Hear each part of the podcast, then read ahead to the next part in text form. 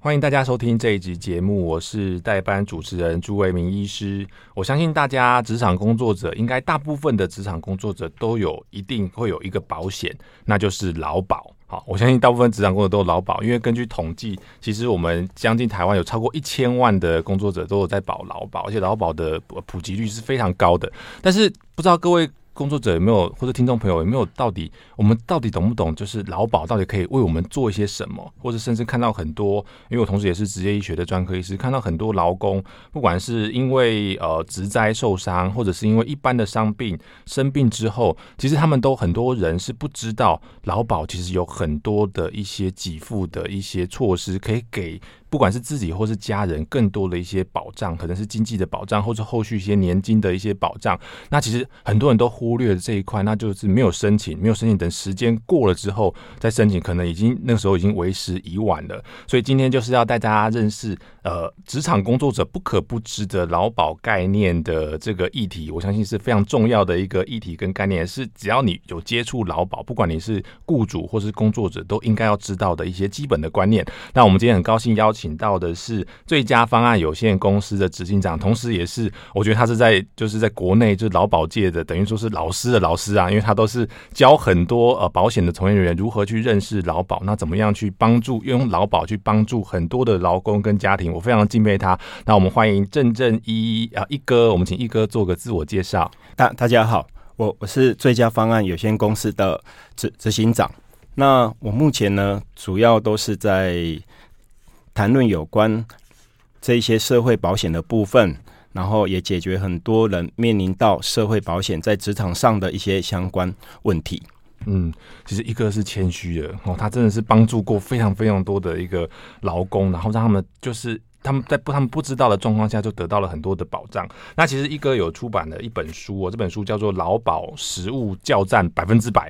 那我看这本书，我自己有买这本书，我觉得这本书真的是非常的一个实用，而且里面有介绍很多劳保的一些相关的一些议题。所以，我们首先就要来请问一下一哥，那到底这么多人就是要保劳保？因为像像我们在医院工作，我们也有保劳保嘛。在之前住院医师的时候，我们也是。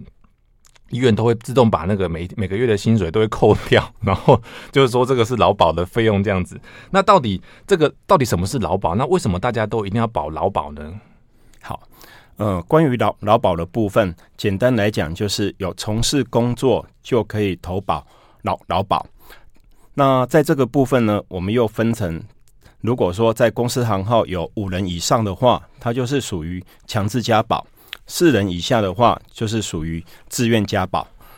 哦，五个人以上就一定要强制要加保。所以大部分的公司应该都五个人以上嘛，所以应该是我看那个台湾就是然后保劳保的人，然后这书上有写，然后是大概是八十九 percent，接近九十 percent 的人都有保劳保。是的，可是相对也有很多的公司行号超过五人以上一样没有投保啊。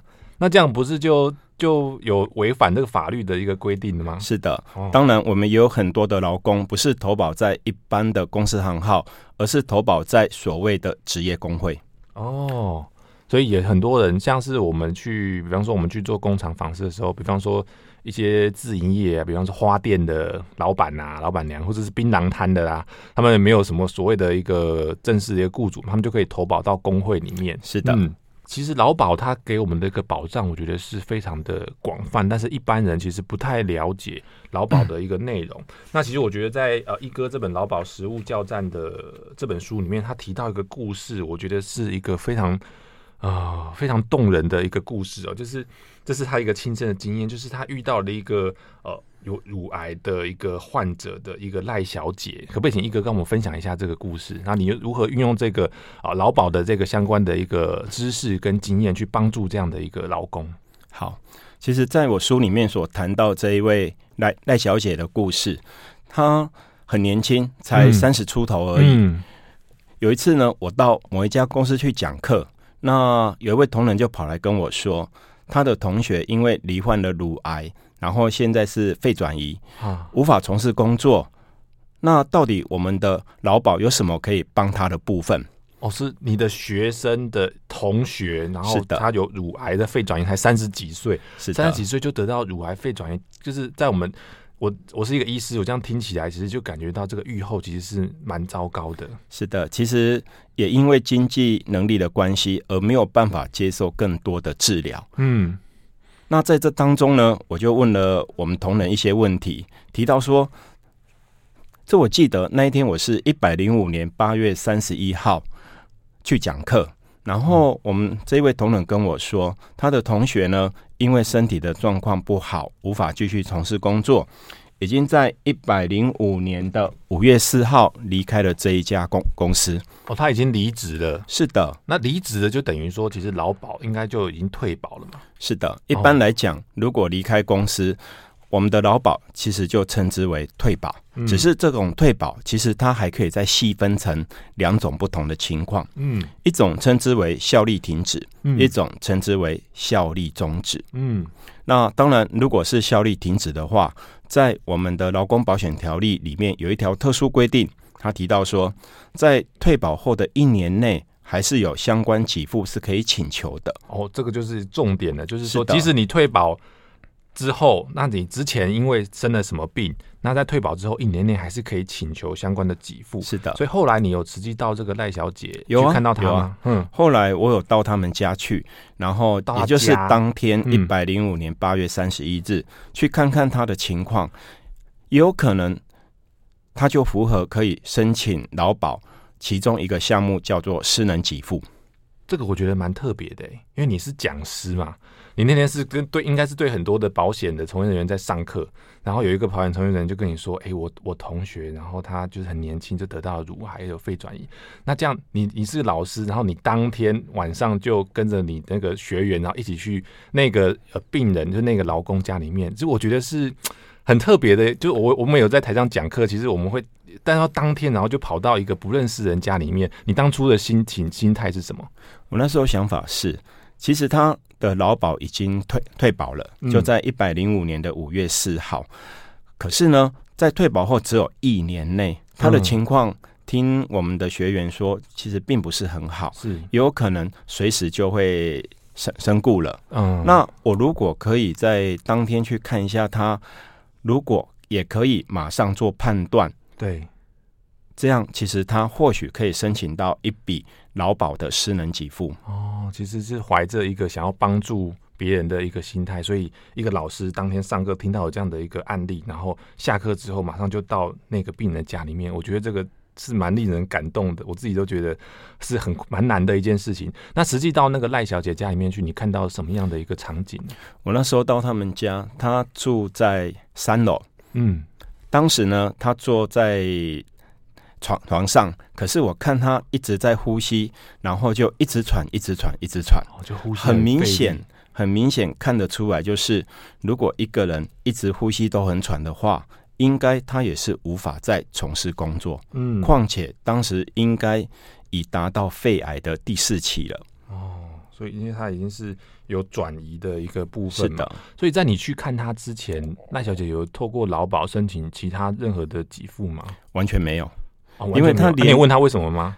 嗯、呃，这我有问他，嗯，不过这我也相信，其实我问他其实也没有用哦，因为多数的劳工其实并不知道劳保除了申请失能以外，也可以申请住院的部分。嗯嗯嗯嗯，所以在那一次当中，也跟他提到说，其实以目前的情况是无法从事工作。那过去如果有住院的话，也可以同时申请劳保的伤病给付。所以除了你失能可以有给付之外，你那些要因为住院的关系没办法去上班那几天，其实也可以申请所谓的伤病的给付。对，那等于说赖小姐感觉，因为她是一个年轻人嘛，感觉她吸收资讯的那个方式应该也蛮多，但是她还是不知道劳保可以提供给她这样的一个给付。所以后来你帮她做了哪些事情？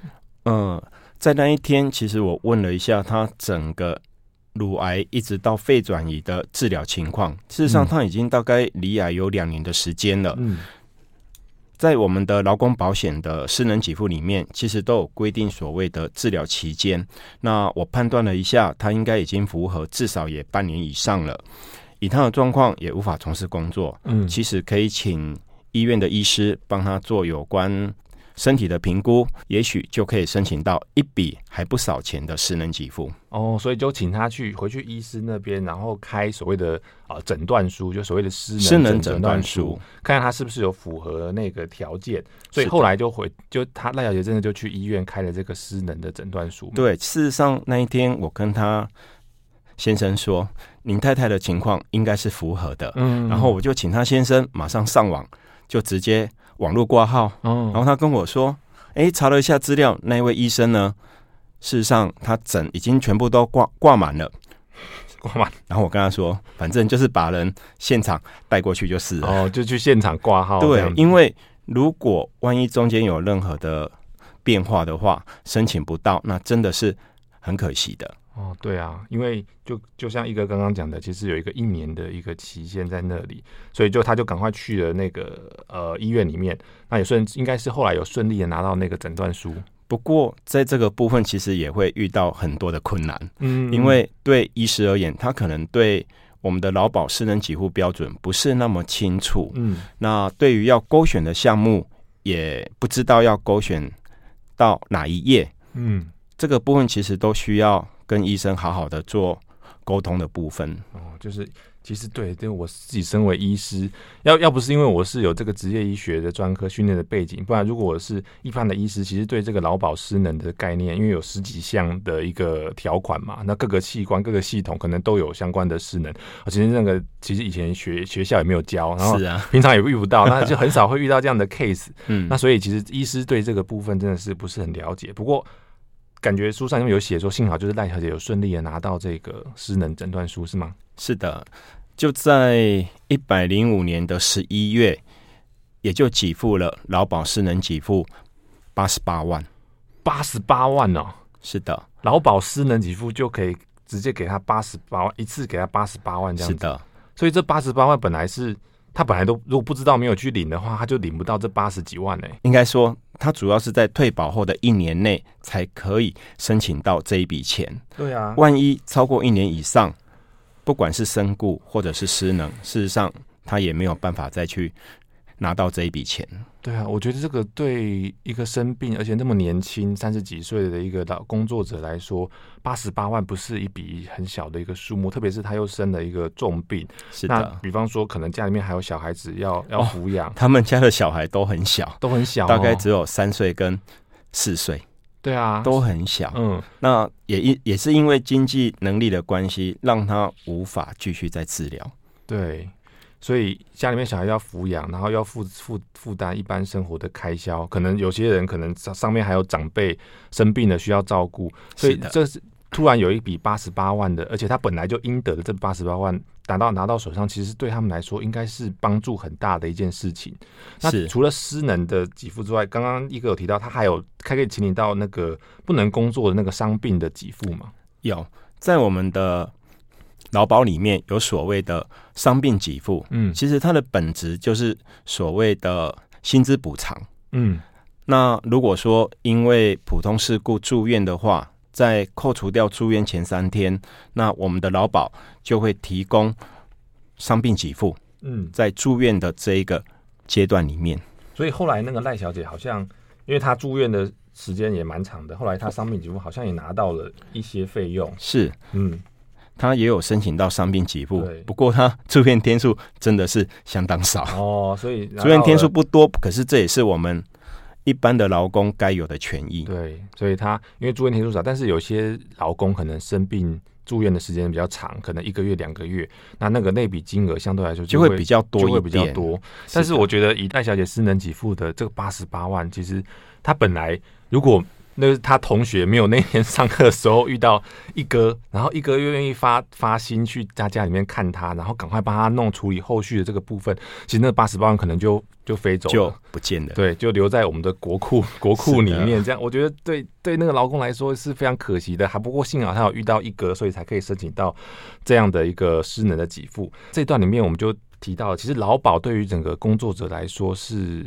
真的是可以帮助，可以是非常大的。如果我们了解劳保里面的观念的话，那我们可以透过劳保，在我们生病或者是职业灾害发生的时候，让我们得到相关的应有的一个保障，那让我们度过那个难关。我觉得这个是我们这个这集节目要宣导的非常重要的一个观念。所以下一段的节目，我们会再跟一哥来一哥来谈谈看，那到底劳保里面有哪一些给付的一些种类？那那些种类又可以带给我们劳工朋友什么样的一个权益跟保障呢？今天我们讨论的主题是职场工作者不可不知的劳保的概念，请到来宾是最佳方案有限公司执行长，也是在劳保实务界非常知名的郑正一一哥来为我们大家做一个说明。那刚刚他提到一个故事，我觉得那个是非常。很非常感人的一个故事，就是一个呃生病三十几岁的一个乳癌的一个工作者，然后他在哦都完全都不知道劳保可以给他什么补助的情况下，因为一哥去家里面看了他一次，那给他一些建议，他就可以领到八十八万的一个补助，这个对他们的生活，对那个时候经济的一个负担是有非常大的一个注意的。不过刚刚一哥也提到，就是哎，其实那个赖小姐就是她在。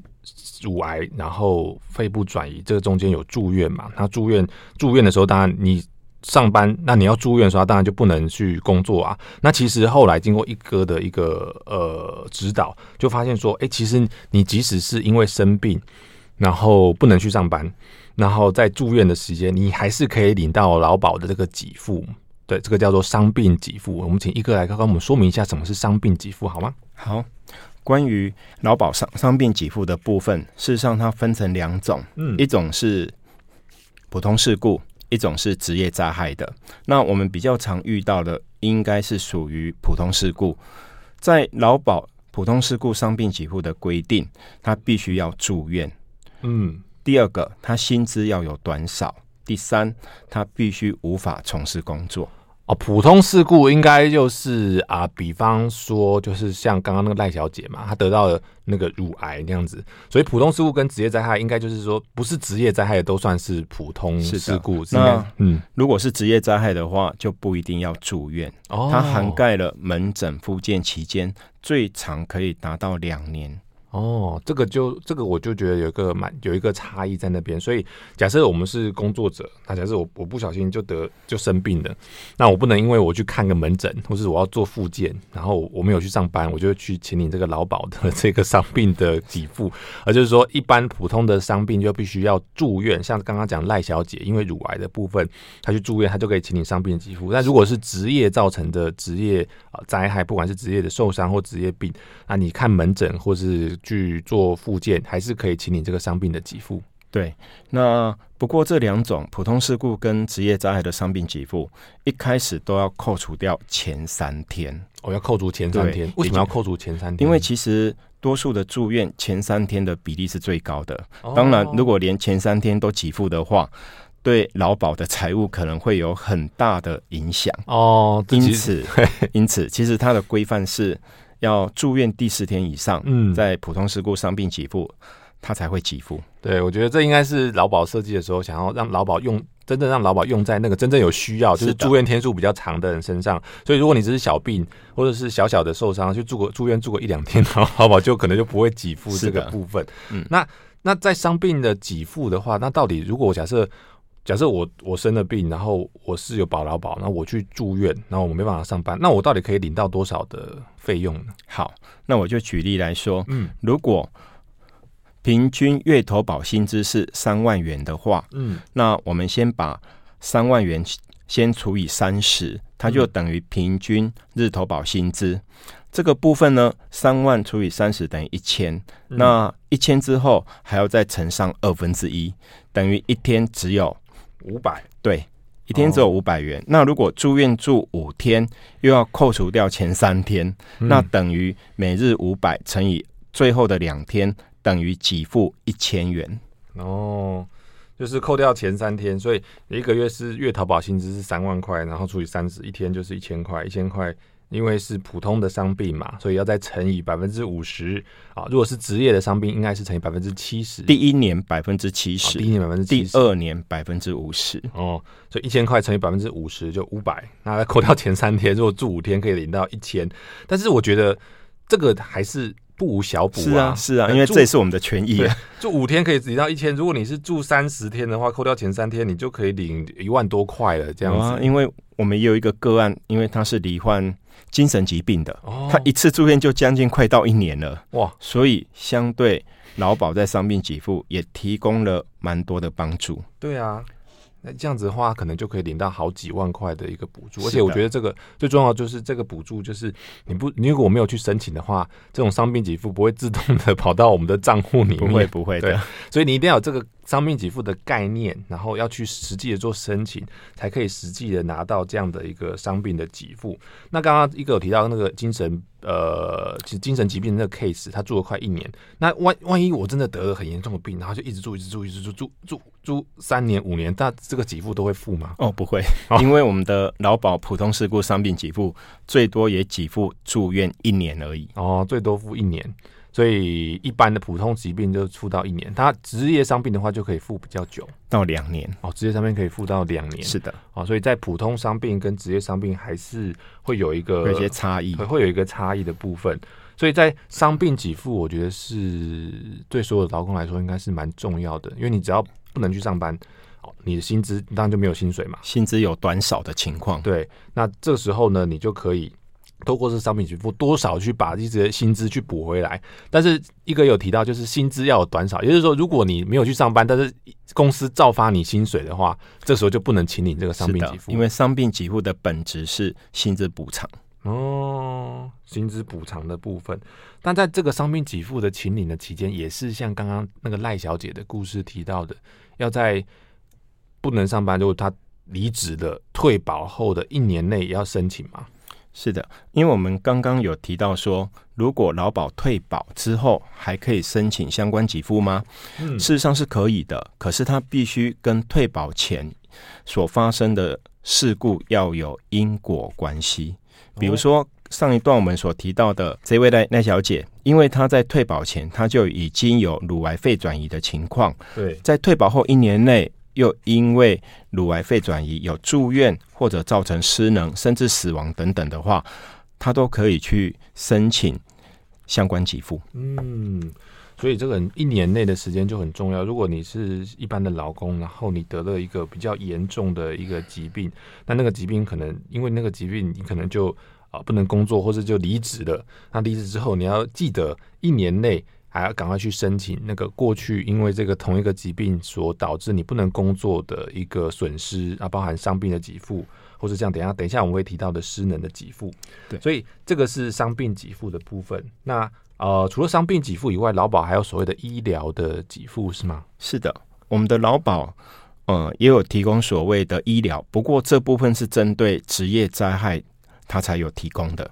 哦，就是一般的伤病。去看看医生，然后要付医疗的费用是没办法，劳保是没有补助的。对，这跟我们的劳劳保是没有关系的。嗯，只有在职灾的时候，它才有所谓的医疗给付。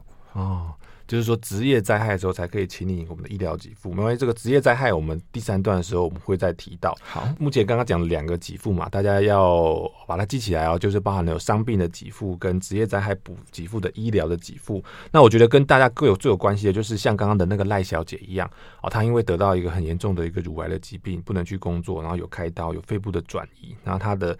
呃，身体的功能有某部分的丧失，去可以请领失能的这个给付。那这个失能给付，我相信是对于生病的劳动的朋友是帮助更大的一块，因为他像刚刚赖小姐就拿到了八十几万的一个给付嘛。所以要不要请一哥跟我们稍微简介一下失能给付哪些重点呢？好，在我们的劳保失能给付，它应该算是台湾社会保险里面给付项目最多的，哦、因为它分成十二个种类，十五级。一共有两百二十一项，两百二十一项，哇！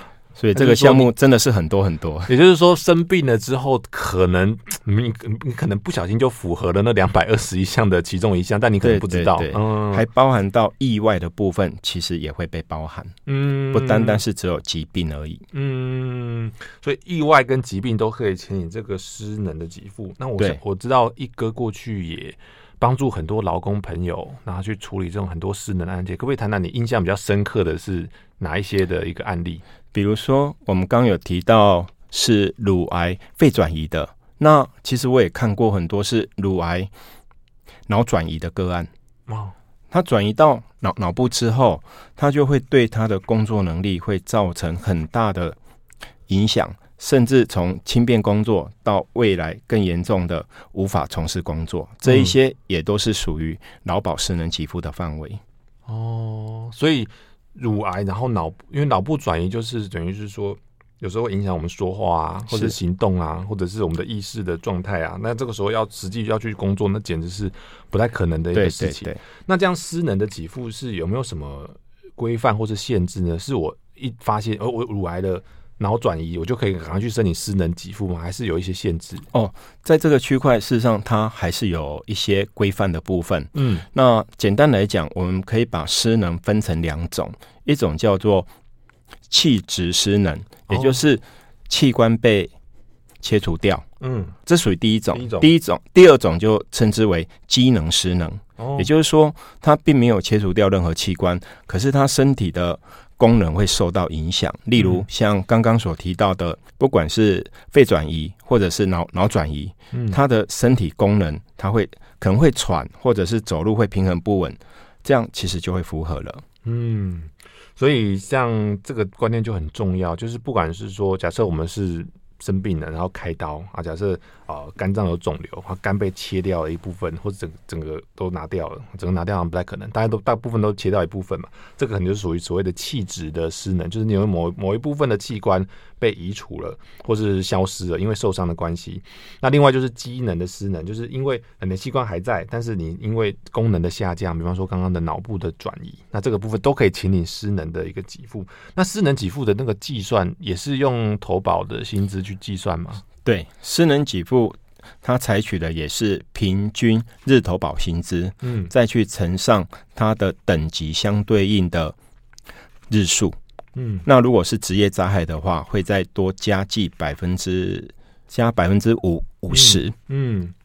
所以还是跟你的平常平均的投保薪资会，对，跟你最后领到的那个金额是有非常大的一个关系。是的，但我知道，就是因为一哥平常都会跟我们分享嘛，就是他又又又帮助了哪些人领到了这些私人的给付。因为大家一般劳工真的是没有这样的观念，所以我在想说，假设我们真的是生病的，然后是劳工朋友，然后其实我们没有什么的管道，就是。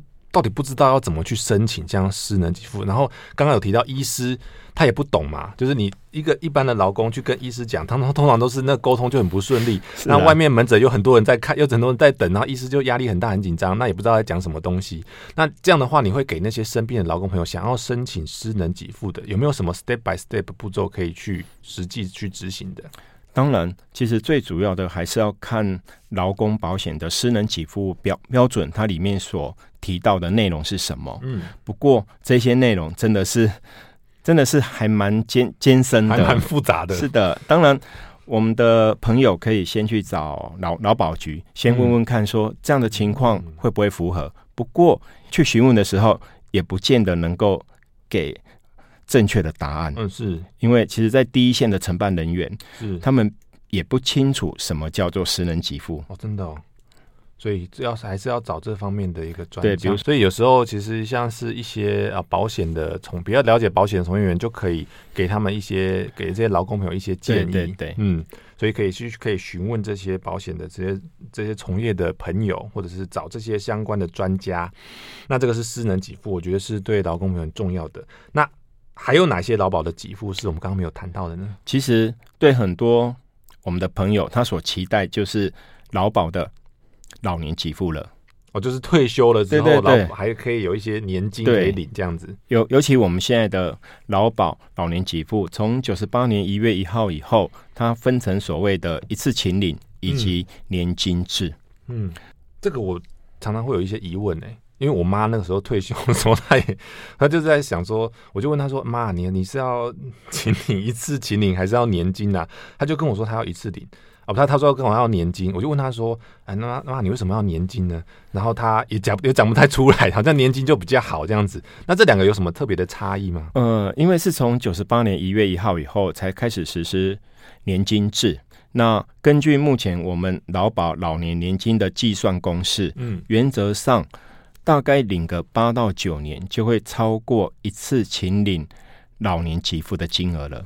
哦，也就是说，如果你自己去估一下，假设你身体状况还不错，还算健康，你还可以再活个八九年以上的话，那个金额应该会超过一次领的金额。是的，哦，所以我妈的选择应该是正正确的。其实我妈妈其实也是啊。哦，哦，就是那时候领那个一次。年金的话会比较好。但是其实书里面有提到，好像一哥有在书里面有说，就是不不到最后不要请领老年给付的一个提醒嘛？为什么会有这样的提醒？对，其实我们刚刚有提到一点，就是呃，如果被退保这件事情，嗯，那刚有提到说退保分成两种，一种是效力停止，一种是效力终止。嗯、好，效力停止，简单来讲就是很单纯的离开目前的公公司，这就称之为效力停止。日后如果再参加，它的效力就会继续。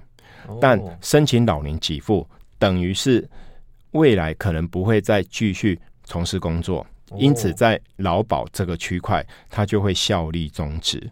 如果在效力终止之后发生任何的事故，事实上也无法再申请给付了。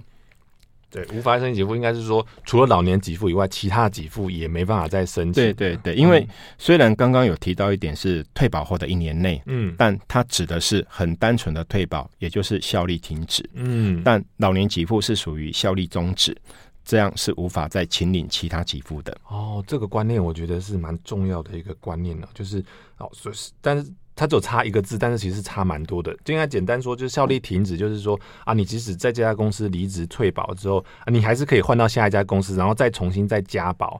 这个劳保啊，这个就等于是一个暂时的一个停止，是，但是终止就是感觉就是永远已经 termination 的这样，是，永远不得再加加回来。所以你后续假设你又要去上班又要工作，那你也不能再回到这个劳保的、这个。哦，不，不是不是，是如果在受雇从事工作，他只能加劳保的职业灾害保险哦，因为还是有蛮多的劳劳工朋友，虽然领了老年给付之后，可是很快的这一笔钱可能就。用用完了，嗯，他还是必须在工作。那这个时候，他的劳保就不能再参加普通事故，嗯，他只能参加劳保的职业灾害的部分。对，就是等于说，我们刚刚提到伤病分两种嘛，就普通伤病跟职业伤病。那你如果你效力已经告诉劳保局说你要终止，然后你后来因为钱用完了又要回去上班了之后，这个时候你也只能保职业灾害的部分。那等于是像我们刚刚赖小姐那个案例，假设你得到了癌症，那比较重大的疾病，你就不能去请你那个普通伤病的那个给付。那我觉得这个是这个就差蛮多的。所以我们一哥给我们提醒，这个很重要，就是不要去。任意的去想说啊，我就是退休了，六十岁，赶快去请你老年给付，这样对我比较有保障。那其实我觉得这个是。终止之后就没有办法再回到原来那个完整的保障的一个内容，所以这一段呢，我们就是非常谢谢一哥给我们很多劳保给付的种类，包含了像是伤病的给付，就是你不能工作的时候，你还是可以请领给付。那医疗的给付就只有只限于职业灾害的时候才可以请领，因为医疗的去一个门诊啊，或是住院相关的一些给付。那失能的给付，劳保一哥很强调，他觉得劳工。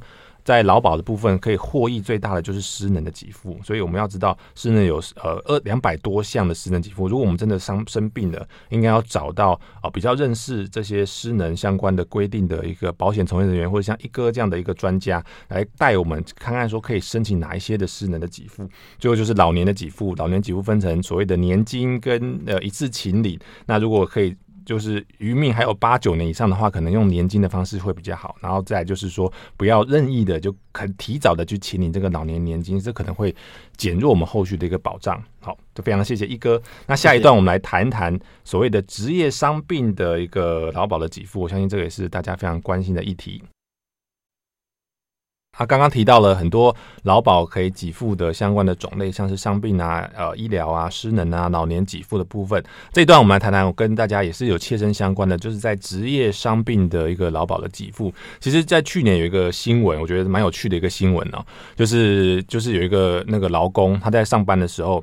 去装那个饮水机装水嘛，然后不小心就被热水烫伤了手，这样子，因为那个不小心可能杯子没拿好，手就是手滑怎么样，那热水就烫伤了，他就去他就就医，就发现说，哎，原来热水烫伤，就有人跟他说，热水烫伤这个也算是一个职业的一个灾害，他心里面想说，哎，怎么会明明就只是一个烫伤，而且是我自己不小心弄伤的，那这也算是职业灾害，所以其实职业灾害可能会比我们平常想说，哦，就是在职业里面被机器压到手啊，或是怎么样啊，那个在那个才叫。职业灾害，但是职业灾害的范围可能比我们平常想的还要再多一点，范围再广一点。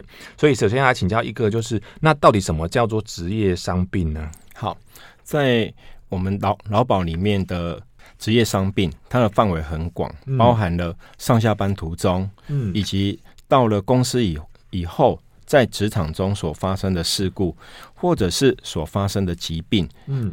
例如像职业病，这些通通都在它的涵盖范围之内。嗯，所以上下班途中，或者是在厂区里面的那个发生的事故，或者是疾病，都算是职业伤病的部分。所以是不是可以出大致区分成两个部分？就是一个是职业伤害，一个是职业病。那这两个什么不一样？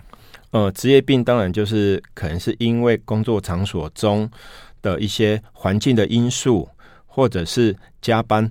太太多造成过过劳，或者重复从事同一个姿势。嗯，例如我们曾经有一个客户，他在卖当归鸭，卖当归。当归鸭的员工每天都在那边剁鸭腿，剁了一二十年后，他就会有旋转肌症症候群。哦，旋转肌肉就是那个肩膀的那个肌腱的部分，对，就会可能发炎，它可能就断裂，这就是职业病了。哦，这个也算是职业病的一种。其实我们在职业专科医师，像我是职业专科，就是专门来处理这样职业病的一个诊断，所以这一类的部分还看到蛮蛮多的。所以像是呃，我们过去诊断很多像花店的老板娘啊，反正一直在弄手，一直在插花，一直插花，然后手就变成肌腱炎这样子。那这个其实也算是职业病的一种。是，不过刚刚一哥有提到很特别的，就是上下班途中的交通事故也算是职业伤病。其实有有些劳工，我发现他们对这个概念不是很了解。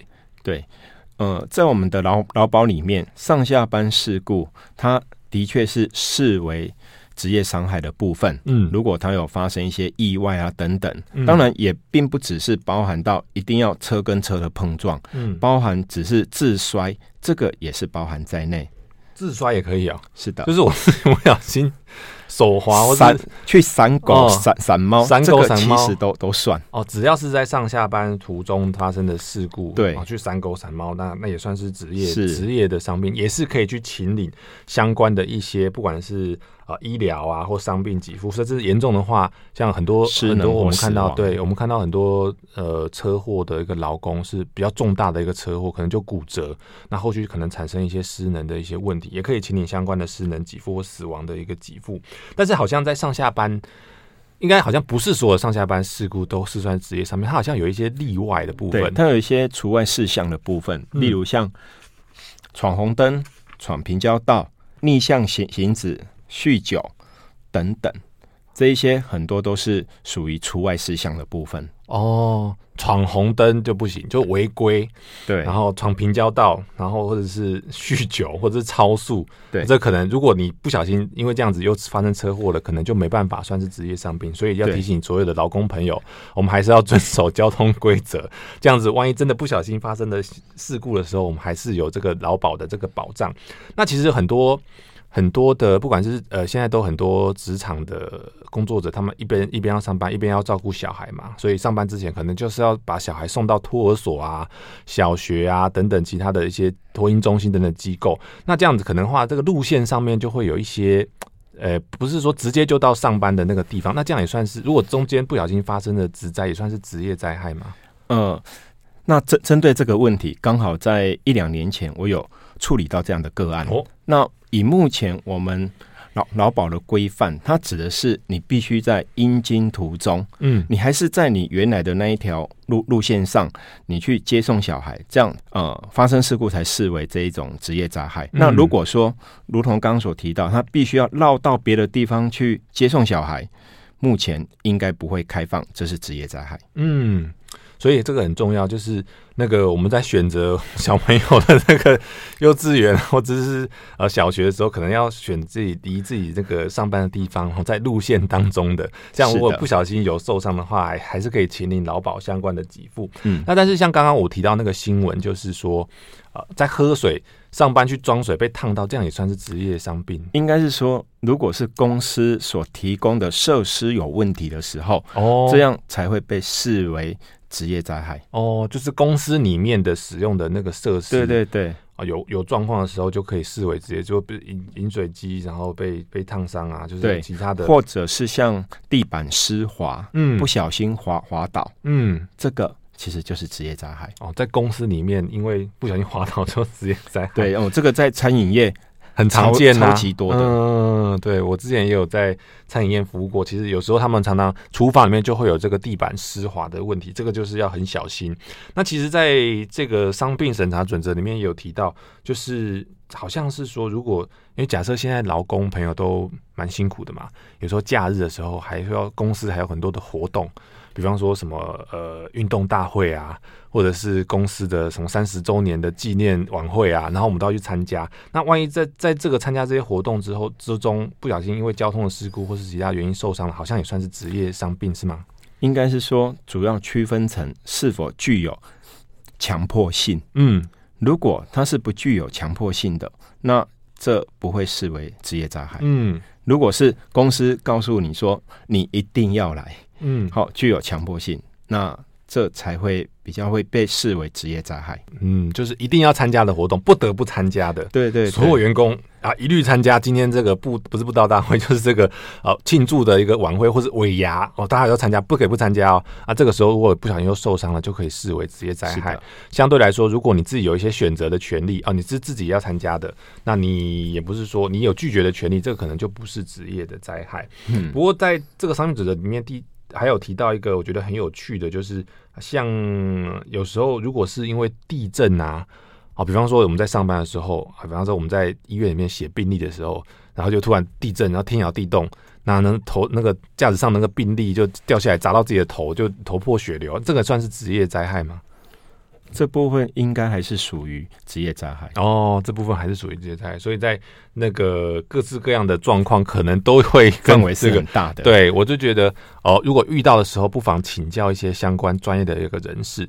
但是就是说，我们一般的劳工，其实他们都不太知道，真的遇到这个状况之后要怎么处理啊？比方说，如果是像刚刚一哥讲的，在啊厨房里面从事餐饮业的员工，然后不小心就滑倒，滑倒之后可能就呃。擦伤或者甚至严重的话会骨折，那这个时候我们要去就医的时候，是不是有什么样的流程，或是我们要携带什么样的证明，才能说我们证明我们这个是所谓的职业的灾害呢？好，这关于要就医的部分，一开始我们有提到，我们的劳保有所谓的职灾医疗，嗯，那目前它有两种表单，一种是住院申请书，嗯，一种是门诊单。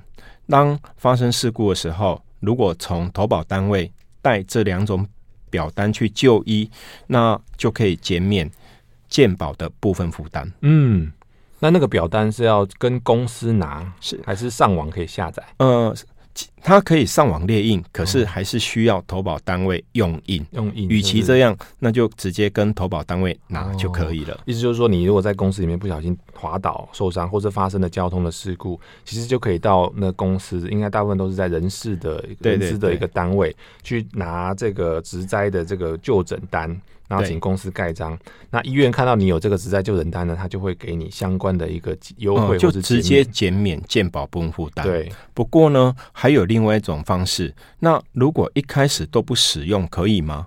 这当然可以，嗯，事后再来办理就可以了，补件就可以了。对对对，嗯，原则上在六六个月以内，有特殊情况，在五年内都可以办理退费。嗯，也就是退所谓的健保部分负担的部分。对，所以如果各位正在收听的朋友，如果你之前刚好有这类的一个事故或者是受伤，诶，有可能是职业灾害的，你赶快去拿那个单子，或许还有机会可以去帮你做之前付的一些部分负担，做一些退费的退费的弥补。好，这个非常重要。今天非常谢谢一哥哦。这这这一段呢，我们谈论的什么是职业的一个伤病，那包含的像是职业伤或职业病，或上下班的交通事故也是职业伤病。那今天整个节目的内容啊，一哥也告诉我们说，其实劳保的呃保障是真的是范围蛮方蛮广的，而且是真正实质可以帮助那些真的有受伤或者有疾病的劳工朋友。像他提到的赖小姐的部分啊，就因为一哥的一个发心到家里面去探访，所以带有一个多龄的失能。的给付八十几万，那包含了像是劳保给付的种类有伤病给付、医疗给付、失能给付、老年给付跟死亡给付。其实我觉得都是应该劳保要稍微我们要。一般的劳工朋友要稍微具备一下这类的一些知识，当我们真正遇到状况的时候，我们才可以去争取我们自己的一个权益。那我觉得这是一哥给我们很多的一个关于劳保部分的提醒。今天非常谢谢一哥来到我们的节目，那也谢谢各位朋友。